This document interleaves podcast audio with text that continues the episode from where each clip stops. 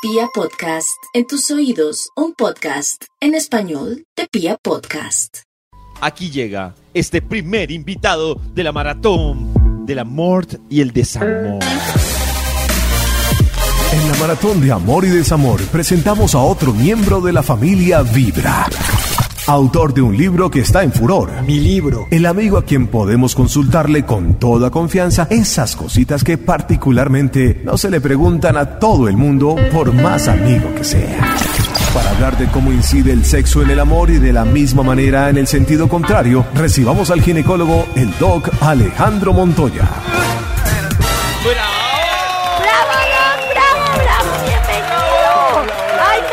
Encanta! Siempre que viene el Doc aprendo un montón. Increíble. Pues muchas gracias por invitarme. Estoy aquí feliz como siempre ayudándolos y contestando todas las preguntas que ustedes quieran preguntarme. Ahí estoy para contestarlas. ¡Qué emoción! Doc, ¿qué se siente ser el primero en la maratón?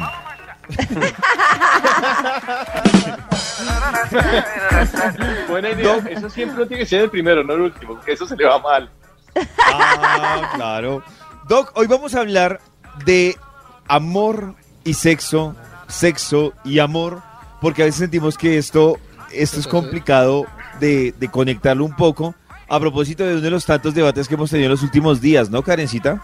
Hay tantos Sí, y el debate, Doc, es que una vez en un programa empezamos a preguntar acerca de la frecuencia sexual, pero sobre todo empezamos a preguntar de cuándo una pareja debería preocuparse porque falta el sexo entre ellos. O sea, cuando una pareja debería decir cuánto tiempo es mucho.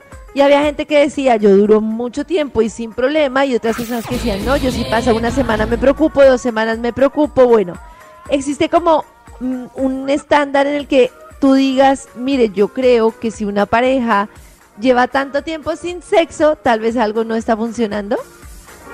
Claro que sí. Y fíjense una cosa que es bien importante, y eso sí es clavísimo. Sucede que los hombres nunca tenemos ganas de tener relaciones sexuales. Las que, lo que, las que producen el biorritmo sexual en la casa son las mujeres, ¿cierto? Porque el hombre siempre tiene lo que siempre está dispuesto. Entonces el hombre simplemente... O sea, el hombre está siempre listo a lo que me digan. siempre, siempre listo. Y, y- y el hombre está siempre dispuesto a, lo que la, a, a lo que la pareja diga, ¿cierto? Lo importante y lo que uno tiene que preguntarse es cuando la mujer comienza a no tener ganas nunca, ¿cierto? Porque sucede que la mujer tiene momentos específicos de ganas en su ciclo menstrual. Y es simplísimo, Claro. usted- ustedes lo sienten, usted le llega, le, le- le llega la menstruación y la semanita después tranga ganas. Está en la ovulación, tranca ganas. Cuando Sí, usted está sí, la sí. semanita después de la, de la ovulación, tranga ganas. Pero cuando la mujer comienza a no tener ganas, comienza el sexo a ser por, por complacencias musicales. Y eso es hartísimo. Uy, no, entonces, pues, tremendo. claro, Tremendo. Oh. O sea, sexo por complacer me parece muy duro. Yo no estoy dispuesta a eso. O sea, lo Claro. entiendo, pero es como, no, ¿cómo voy a hacer algo con lo que no me estoy sintiendo bien? No, no, no. Muy claro, difícil. pero cuando tú no tienes ganas, ¿cierto? Y las ganas se apagan por muchas razones. Y las más frecuentes son las que la gente menos, menos imagina. Los anticonceptivos orales son una de ellas. De la paciente arranca Claro. tomando anticonceptivos orales y tanga, pues da ganas. Entonces la pobre china tomando anticonceptivos Oh. orales tiene resequedad vaginal, no tiene ganas y obviamente no arranca nunca. Y si la mujer no arranca, uno no arranca. Doc, Doc, perdón, una pausa, Doc, una pausa. Quiere, o sea, los anticonceptivos contribuyen a bajarle esos niveles a las mujeres? Claro, claro, porque sí, porque sucede que las mujeres tienen una, una, una orquesta musical hor- hormonal. Lo que hacen los anticonceptivos orales es apagársela. Entonces le, le apaga la ovulación porque son, anti, son, son anovulatorios cualquiera. Los orales y las inyecciones y, y los, y los Oh. dispositivos con hormonas y, las, y los dispositivos en el brazo. O sea, eso apagan, la, ap- apagan automáticamente la orquesta musical fem- eh, hormonal femenina y apagan el sistema. Y entonces las, las mujeres empiezan a tener, oiga, ¿sabe qué? me da lo mismo tener relaciones sexuales hoy o nunca, ¿cierto? Y entonces Hijo el tipo comienza a sentirse, esta nunca tiene ganas de tener relaciones sexuales conmigo. ¿Qué pasará? ¿Será que no me quiere? Porque sucede que ahí viene el tema. Ese el es el tema es que el romanticismo nos enseñó que el sexo y el amor son vienen vinculados. Son uno. Y no, ¿o sí? Pero para el hombre, para el hombre, no para la mujer. La mujer Ya. es muy, muy, muy, muy, muy hormonal. Es muy, muy, muy física, ¿cierto? Y si le funciona todo como un relojito, la mujer funciona perfecta. Pero si la mujer está estresada, si angustia, tiene menstruaciones, perdón, tiene toma anticonceptivos orales o se pone algún tipo de método hormonal, o está en perimenopausia o en menopausia, y si le apagan las hormonas, si le apagan, si le apagan las ganas. Yo, yo, le can- yo cantaleteo mucho con ese tema porque cuando eso Ay, pasa, madre. empieza a haber de- de- deterioro general de, la, de, de- de todo el sistema hormonal de la paciente, de las mujeres. Claro. Entonces póngale bolas a la, deterioro a la falta de ganas. Y deteriora la relación, ¿no, Doc? Pues de la relación de pareja. Pues obvio porque sucede que entonces es- uno pues uno que desde que tiene relaciones sexuales es una delicia, ¿cierto? Y si la otra no quiere y si uno y uno empieza y uno empieza a rogar a, a rogar sexo y la otra no quiere, uno empieza a sentir que como que la otra no me quiere. No, las mujeres no no se les prende las ganas con, por el amor. Y eso sí es importantísimo que todo mundo, la- todas las mujeres lo entienden, que empiezan ellas empiezan, la Claro. mujer empieza hasta a dudarlo.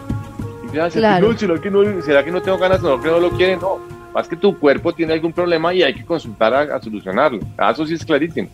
Claro.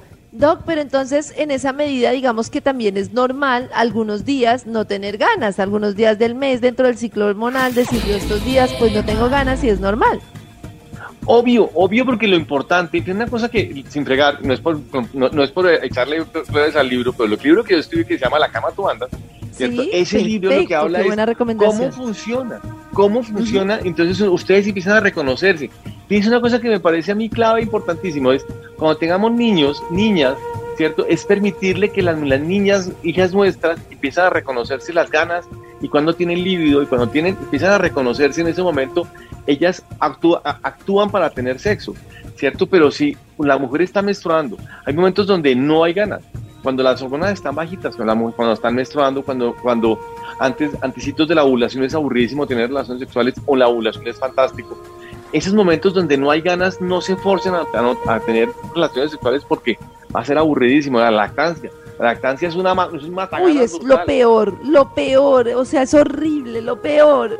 No, yo me Doc, acuerdo o sea, que no la lactancia nada en la también baja vida. las ganas. Pero como, pero usted no se imagina, pero como un berraco. Y lo que le dan, le dan a Oh. cortar, ¿sabe qué? Pero es brutal, porque fíjense que la pobre, la- el embarazo mata mucho las ganas en la mayoría de las mujeres. Muchas les Sí. dan más ganas, pero normalmente las, las, las mata. Entonces, la mujer coge y se embaraza. No tiene ganas. Entonces, bueno, tengamos relaciones sexuales por complacencias musicales. Listo, perfecto. Y después, sí, y después nace ese bebé y entonces están, con, están cansadas, están lactando, la lactancia bloquea las ganas. La, bloquea la ovulación, es un, es un invierno hormonal brutal, es una ganas de dormir no hacer nada y quedarnos en y solamente cuidar al bebé, ¿cierto? Y poco a poco ese invierno pasa a primavera y después a verano.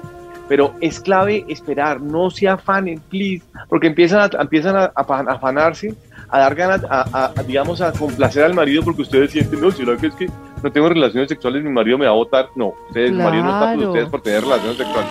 Olvídense. El Si momento fuera por eso estaría con otras.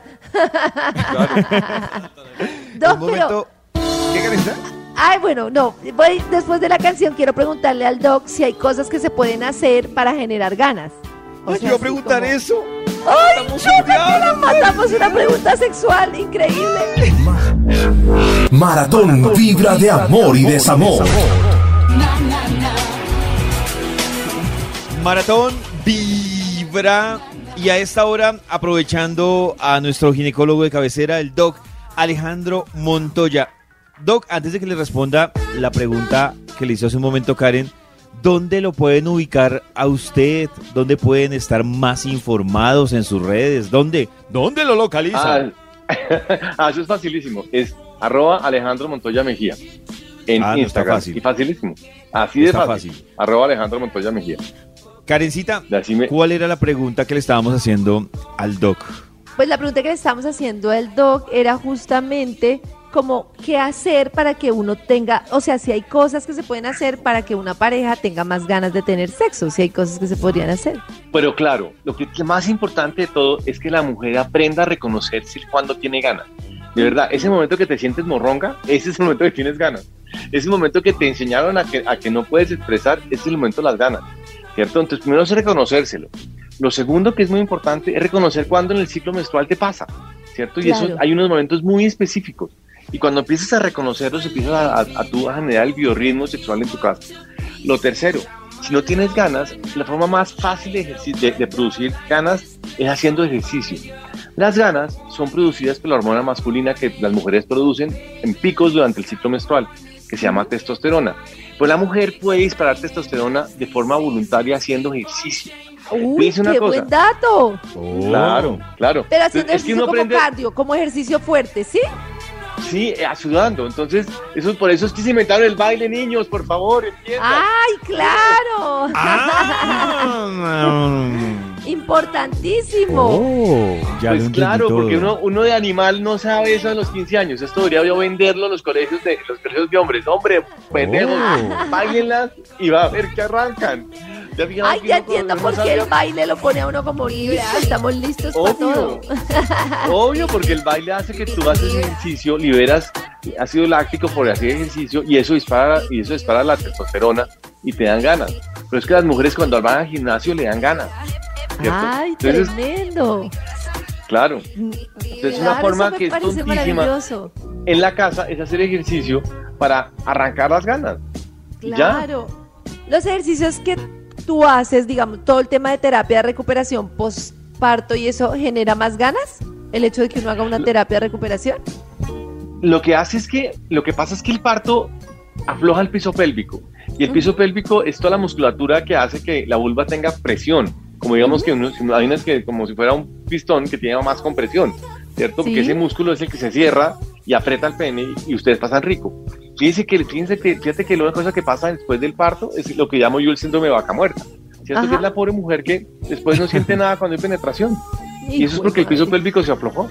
Ujú, ujú. Doc, a propósito de, de la pregunta o la discusión con la que arrancamos eh, esta maratón con usted, que era sobre las ganas de las mujeres, coinciden dos mujeres que escriben a nuestro WhatsApp de Vibra y re- realmente las dos, a su estilo, preguntan exactamente lo mismo, que es, ¿qué pasa?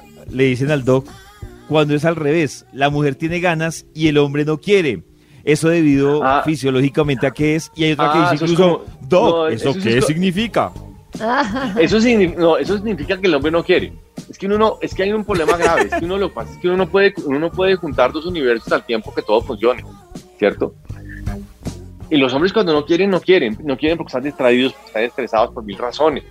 Lo importante es que la mujer, una cosa que uno debería hacer con su pareja, y uno nunca lo hace, es permitirse masturbarse enfrente. Es decirle, ah, tú no quieres, yo sí quiero, voy a hacerlo. Venga, yo, yo me voy a estimular y voy a pasar rico conmigo mismo. Y si tú quieres venir a entrar al, entrar al paseo, entra, ¿cierto? Y si no quieres, pues no entres. Fíjate que, fíjense una cosa, las mujeres tienen 200.300 diferentes juguetes sexuales porque las mujeres son tan espectacularmente complejas en su, en su sexualidad que tienen tantas formas de estimularse, ¿cierto? Que tienen los vibradores, los succionadores, los, los penes, los penes chiquitos, eh, tienen los, los de clítoris, de punto G, tienen 200 formas de estimularse, ¿cierto? Y ustedes, por favor, aprovechenlo. Yo daría la vida por ser mujer porque ustedes tienen una cantidad de juguetes que jugar, ¿cierto? Que ustedes única, uno solamente tiene una flauta, ustedes tienen trombón, platillos, trompeta, órgano, de todo, pueden hacer mil cosas. Pero Doc, lo que o sea tú dices, Doc, yo no entiendo mm, por qué la pareja elimina, o sea, como que la sexualidad está tan vista, creo que es por el tema de lograr el orgasmo como de lugar y como si ese fuera el único objetivo, que la pareja creo yo que olvida otras estrategias que puedan hacer que se sientan bien. Y entonces, por ejemplo, que un hombre, no digo que siempre, yo entiendo pues que hay que practicar y que hay que hacer, pues hacer un esfuerzo porque la otra persona también pase bien. Pero yo digo, en esa medida, no sería tan grave, por ejemplo, que un hombre en alguna relación, digamos, termine muy rápido, porque se ve tan grave en vez de decir termine rápido, pero lo que tú dices, existe la masturbación, te puedo tocar, puedo hacer una cantidad de cosas, y es como que todo lo vemos como a los tiempos de la relación sexual tal cual, cuando habría forma de manejar los tiempos, creo yo, de, de otra manera, o otras Pues claro, pues claro, porque sabes qué pasa cuando la mujer, la- cuando la mujer hace el biorritmo, y eso es lo que llamo yo de la cama tú mandas, es que la mujer maneje los tiempos durante la, durante la relación sexual. Los tiempos, esos tiempos de parar, arrancar, parar, estimular, besar, masajear, tocar, volver a parar, porque es que los hombres somos unas pelotas, no son animales. Lo único que queremos es, es penetrar, pero es que la Claro. penetración se tira a toda la, re- la relación. mucho. Una, una buena relación sexual se, se te la casa con una penetración. Entonces, pasando Claro. delicioso y el tipo le da por penetrar.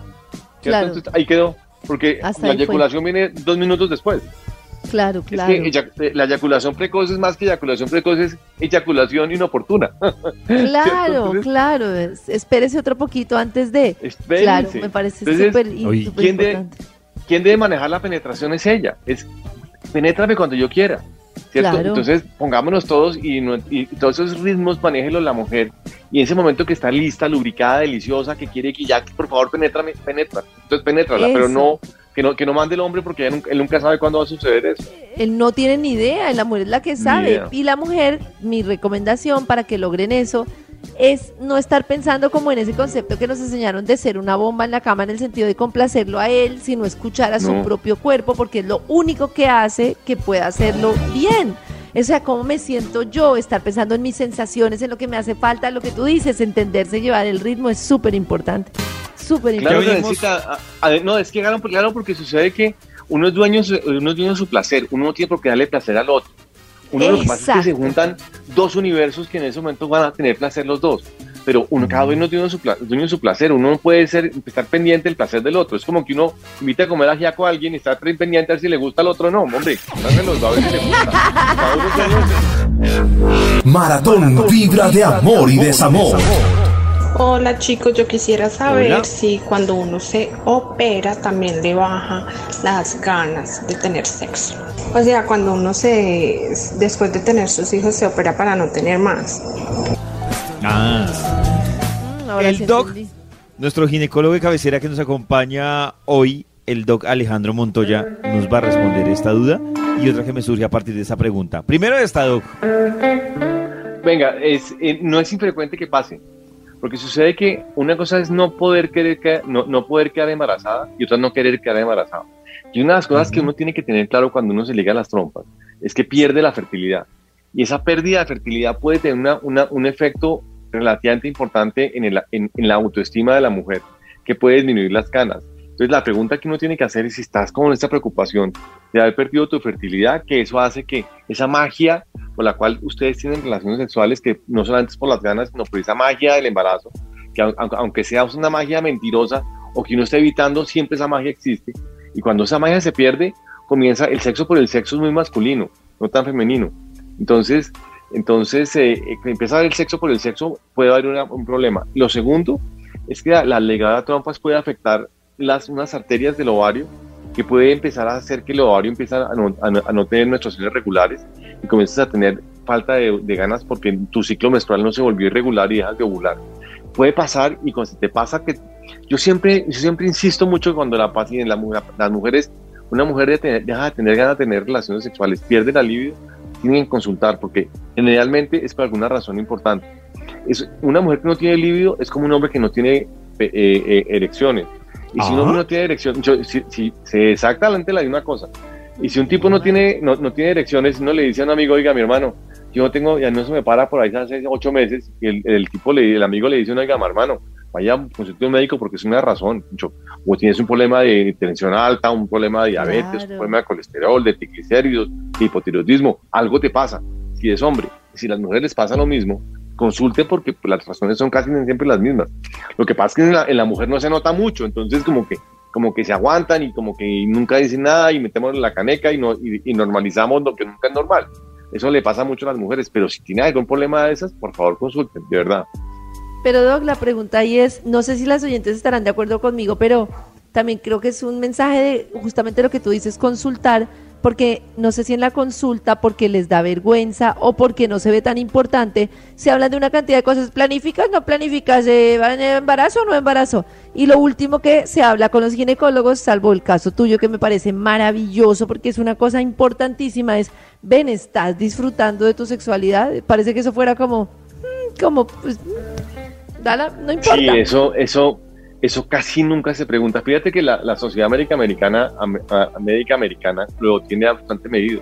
Solamente el 15% de los ginecólogos en, el- en los Estados Unidos preguntan sobre la sexualidad a sus pacientes, porque de madre. para los ginecólogos es incómodo. Mire, es tan tonto que solamente el 25% de los ginecólogos le hacen examen de seno a los pacientes en la consulta ginecológica, porque se sienten incómodos, ¿cierto? Entonces, de ese tema de la sexualidad en la, en la consulta ginecológica a veces para el ginecólogo es incómodo y no se toca el tema.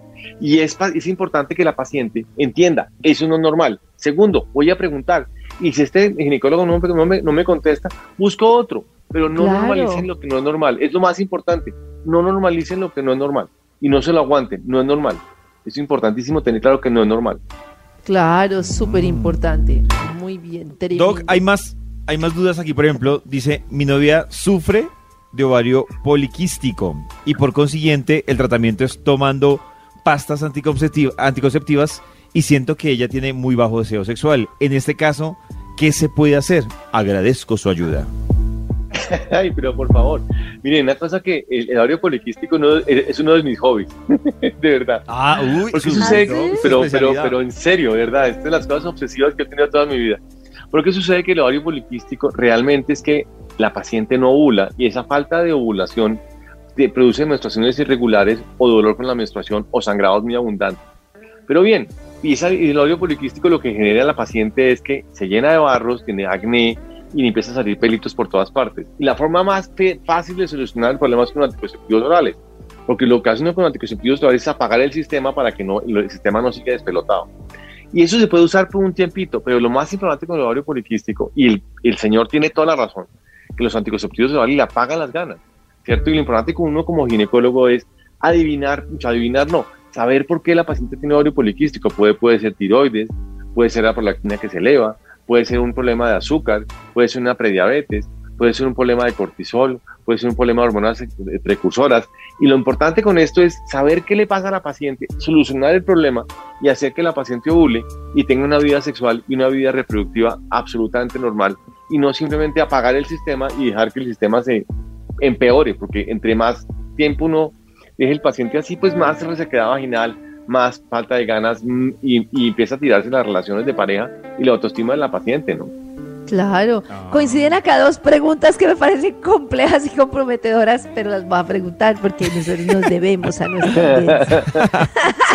Dice así, Doc, y cuando el hombre se niega a estar con la pareja diciendo que no le gusta el sexo, ¿qué es? Y otra pregunta que dice, Doc, ¿un hombre puede aguantar sin tener sexo por más de siete meses? Se supone que nada de nada, ni masturbarse ni nada. ¿Eso puede Uy, ser? qué pregunta tan capciosa. Embaladora.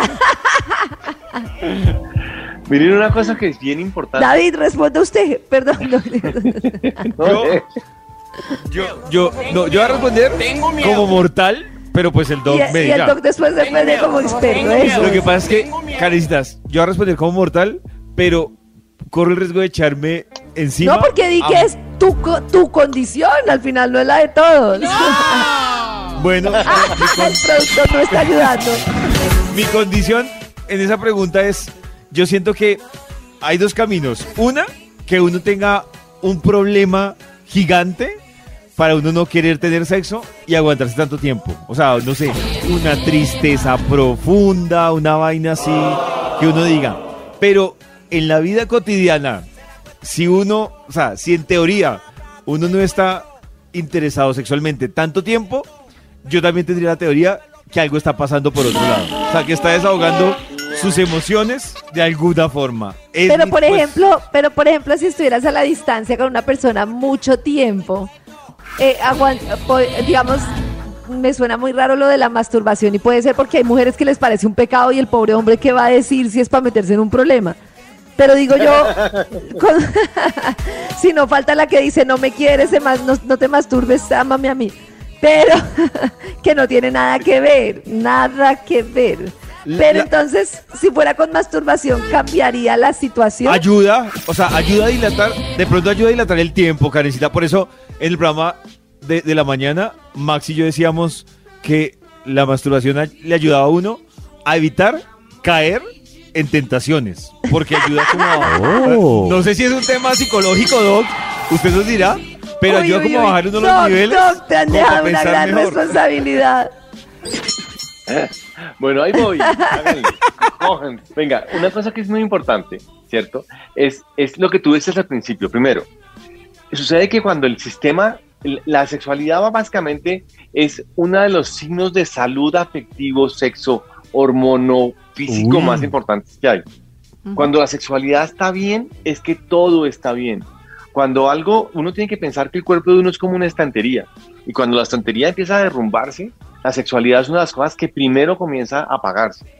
Por eso es que es, yo insisto mucho con el tema de la libido y la sexualidad, tanto en la mujer como en el hombre, ¿cierto? Y cuando el hombre está bajo presión, ¿cierto? Y la presión afectiva, lo que pasa es que uno tiene que entender que el afecto no ocurre en una cosa, sub, una cosa subliminal allá junto a la cabeza.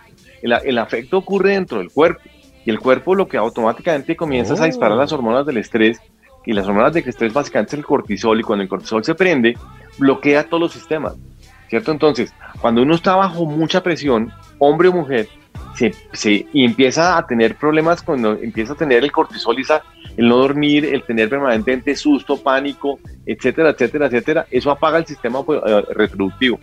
Porque el cortisol es la hormona que nos decía hace 5.000 años que hay problemas y no podemos reproducirnos porque no podemos mantener la especie porque no hay suficientes recursos. simplemente es eso. Lo que pasa es que eso ya se acabó hace con el medio mundo. La vida moderna es otra cosa.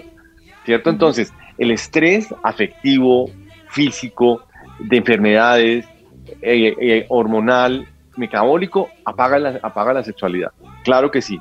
Ahora bien, cuando una persona empieza a no, cuando, uno, cuando un hombre empieza a no tener ganas de tener relaciones sexuales con su pareja, ¿cierto? O comienza a, a, a disminuir eso, lo que pasa es que acordémonos que los hombres tenemos eyaculación y después de la eyaculación tenemos un periodo, un tiempo refractario. Mejor dicho, hay un momento, hay unos, unos, tiempos, unos minutos y después horas y después semanas, pueden ser, que ese, ese periodo refractario empieza a prenderse. Fíjense, cuando usted tiene relaciones sexuales, nosotros no, nosotros no somos multiorgasmo. Uno tiene una eyaculación y tiene que esperar un tiempito, ¿cierto?, para volver a arrancar. Y ese tiempito, ese momento es un momento donde uno no quiere que lo toquen, ¿cierto? Y en los hombres muy jóvenes, pero total, en los hombres muy jóvenes el tiempo puede ser 10 minutos y en los hombres como yo de 50 y pico años pueden ser semanas. ¿cierto? una, pregunta.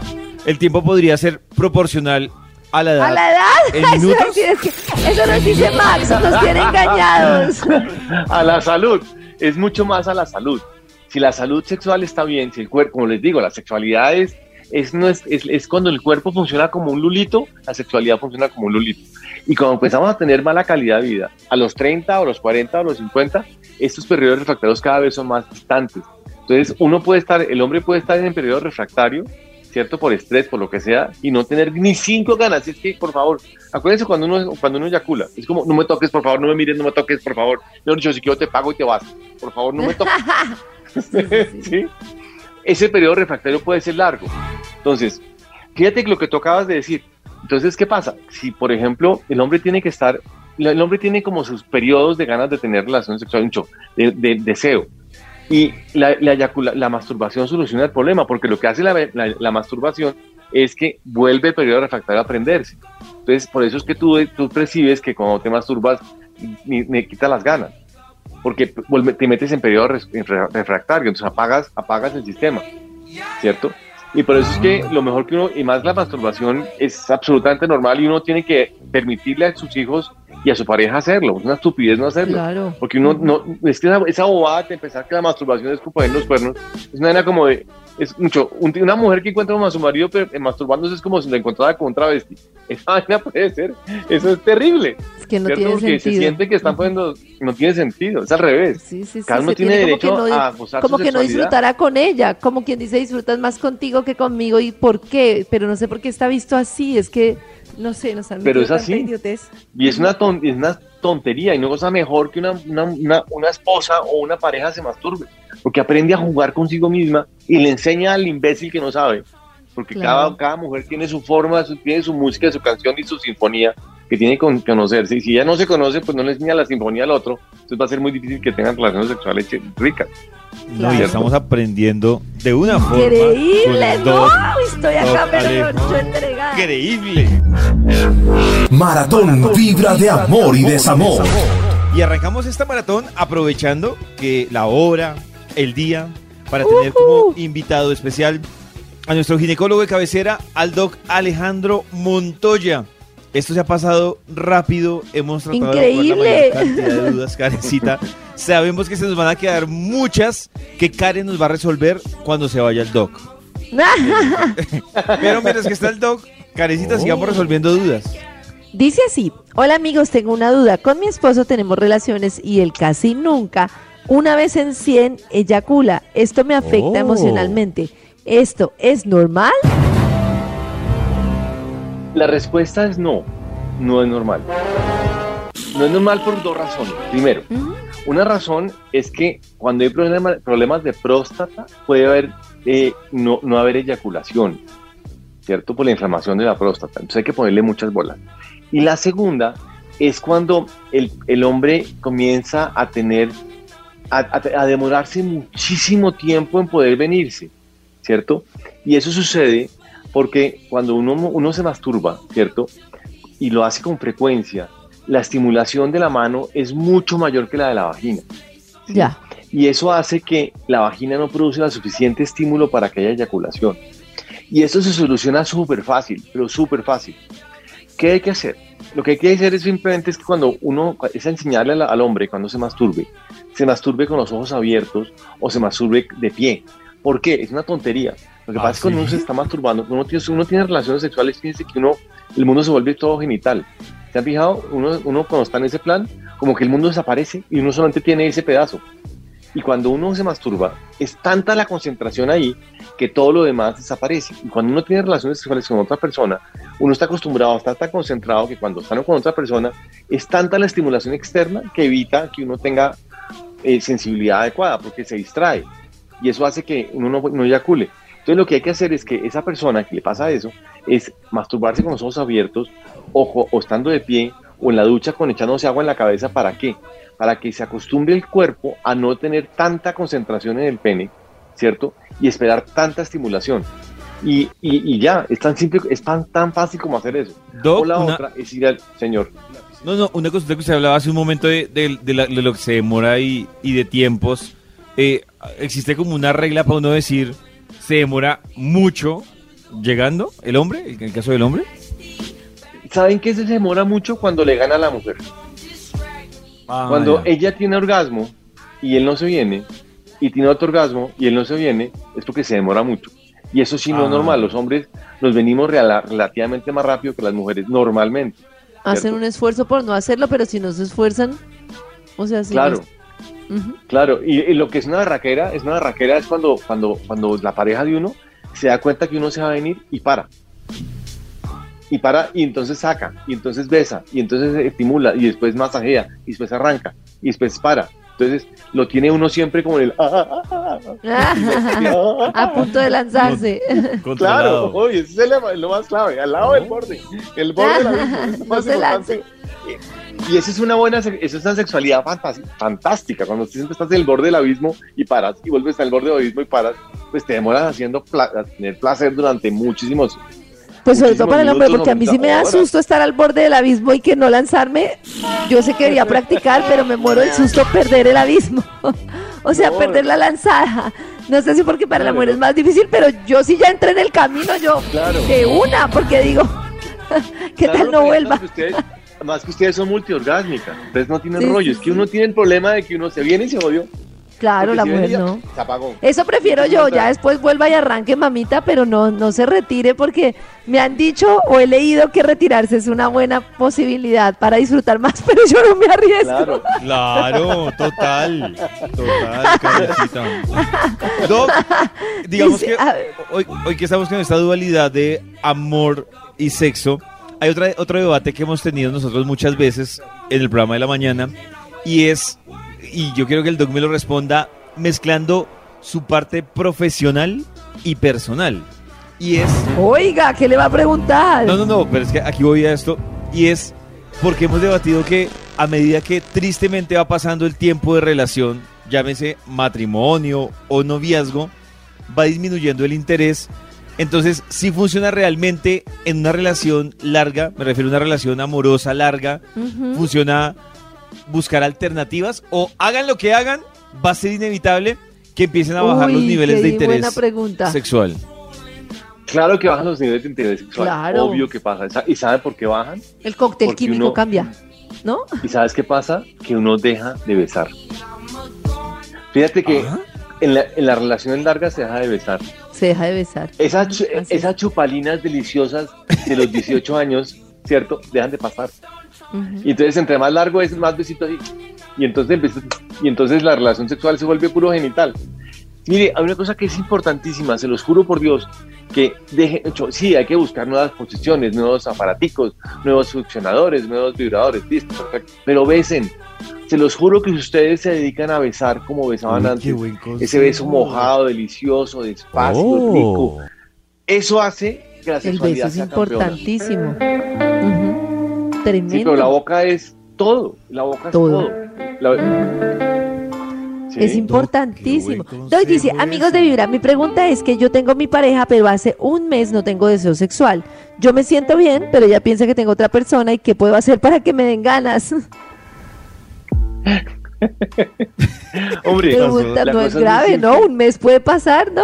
Digo yo. Sí, pues no ¿Un tiene mes? problema. Lo que, lo, lo que pasa, lo que, lo que pasa es que, hombre, uno no tiene que genitalizar todo, ¿cierto? Vuelvo y arranco. Se lo juro a esa, ese señor que está preguntándonos eso, eso, si se besuquea bien delicioso con su pareja, se lo juro que las ganas van a aparecer. Ya, Lo ya, que pasa ya. es que es esa, esa estupidez de pensar de estoy en la pijama, en pijama con mi pareja, me, va- me quito la pijama, se quita la pijama y arrancamos. Ajá. Hombre, no. Hombre, no. Se lo juro que se ponen y se besan, se toman dos tragos, se besan deliciosos, se tocan bien deliciosos, se besan y, y se besan y se besan como se besaban uno cuando tenía 15 años. Se lo juro que eso arranca. Arranca. Es, que de genitalizar la situación. El Doc, beso es el, ex- es el éxito del tema, ¿no? claro. Doc, ¿existe compatibilidad e incompatibilidad sexual en cantidad de eh, veces que nos gusta tener sexo, en cantidad de tiempo que nos demoramos, física, en compenetración según tu aparato y mi aparato? ¿Eso existe? ¿Compatibilidad e incompatibilidad? Digamos que la física no. Digamos que uno sea una llave, una, una llave para cada cerradura. Pero lo que sí es importante es que todos tenemos biorritmos diferentes. Y fíjate que el éxito de todo es aprender a manejar los biorritmos de las personas. Cada uno tiene ritmos diferentes, momentos diferentes, ¿cierto? Y lo importante, ¿sabes qué es, Canecita? Es que si mi ritmo es diferente al tuyo, yo te, yo te respeto al tuyo. Entonces, Claro. mastúrbate. Yo te acompaño, Claro. Te veo. Y si estamos en la fiesta, pues a veces dentro de la fiesta, a veces no, ¿cierto? Pero no tiene por qué ser uno el exclusivo de su cuerpo con la otra persona. Uno puede tener también placer y, autos, y autoinfringírselo y no tener, tener culpa. Y qué delicia no poder tener hacer eso con su pareja. Y- Y, que la persona no Claro. se ponga, pero qué delicia, qué delicia uno, sí o no, dígame los hombres que están aquí, te lo juro que qué delicia uno amanecer uno con ganas, ¿cierto? Porque uno les da las ganas a los hombres les das por la mañana y ustedes no, Oh. ¿cierto? Y entonces y amanece uno con ganas y uno arrancar. Y si la loca quiere meterse en, la- en el juego, pues que entre. Y si no, pues ah, que no eso me entre. parece muy chévere. O al revés, me imagino que para ustedes también debe ser como de lujo que O la chica revés. arranque ahí sola. O al, o al Claro, revés. Y uno dice, claro. uy, allá voy, piscina. Pum, me voy a echar. O no quiero estar en la Total. Doc Alejandro Montoya, pues la verdad quedamos con muchas preguntas, pero Ay, pues así es el tiempo, así es el tiempo, Doc. Toca hacer otra maratón para que usted nos acompañe. Doc, muchísimas gracias y por favor nos recuerda dónde lo pueden seguir. Sí, para nos preguntan más mucho dónde información. te consiguen, dónde todo. Pues facilísimo. En Instagram, arroba Alejandro Montoya Mejía. Así es de fácil. Arroba Alejandro Montoya Mejía. Facilísimo. Súper, súper. Ahí estoy. Qué bien. Doc, gracias No, por abrir vuelve, con nosotros vuelve un día, oficialmente esta maratón. Gracias. Maratón Vibra de amor y desamor.